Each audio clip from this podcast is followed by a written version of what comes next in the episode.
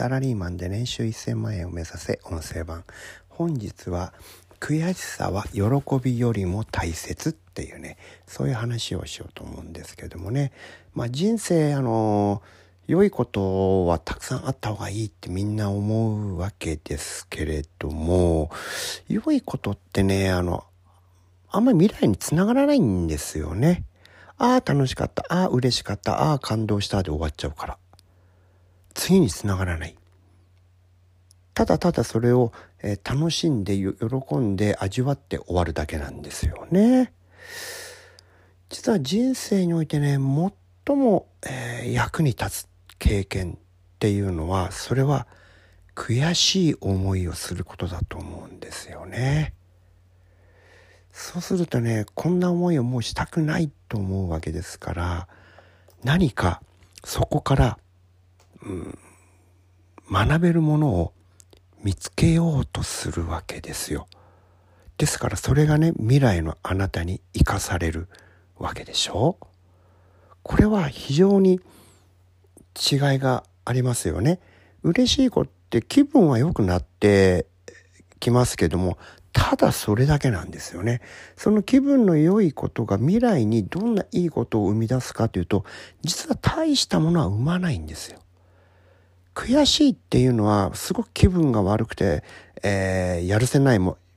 そういう経験なんですけども、でも未来に対してはものすごく有益なんですよね。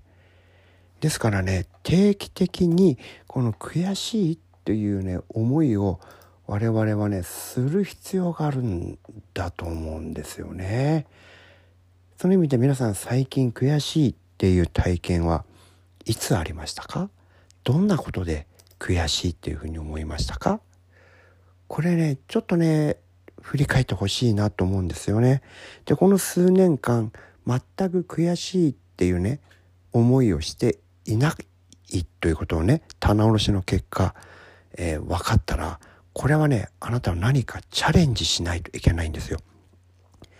チャレンジしていないからありきたりの日常の枠の中だけで生きているから悔しい思いをする必要もない。はっきり言って悔しい思いをできなかったということですよ。これはね中年期以降本当に問題ですね。45歳以上の人ってそういう人がすごく多いんですよ。安全に手頃なとこで、えー、怪我をしないように、えー、そつなく生きるっていうようなことが、そのスタンスが板についてしまうと、悔しいという体験ができなくなります。これはあなたを変革させることができないということですから、未来はお先真っ暗になっちゃいますよ。これでね、悔しい思いしなかったからしめしめよかったと思っていたら、あなたは未来ね、相当暗いですよ。だって進化するネタがないっていうことなんですから。ここはね、非常に問題だと思いますね。ですから、逆にね自分の棚卸しをして悔しい思いあれもあったこれもあったそれもあったって言っても夜も寝られないぐらい悔しいって言うんであればそれはあなたはいい人生をしてるんです。特にそれが、ね、あなたが40歳ぜあの中盤以降の年齢だというのであればそれはね非常に正しい生き方だと思いますね。もう一花もう二花、えー、咲かせる可能性がある。そういう立ち位置にいるということですからその悔しかったことをよく思い出してそこから何が学べるのかどうすべきなのかっていうことをねぜひぜひね振り返ってほしいと思いますね。ですから今日のね話はこの2つに分かれると思うんですよ。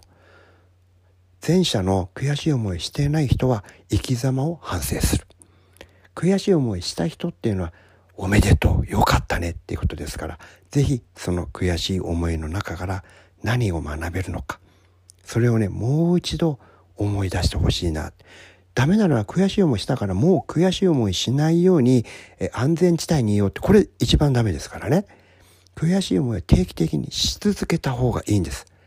ね。ですから、してるという人は、それはいい動きをしてるということですから、是非ね、これを、え、壊さず、これからもね、悔しい思いをして、そこから何か学びをね、見つけてほしいなというふうに思います。はい、今日もお聴きいただきありがとうございました。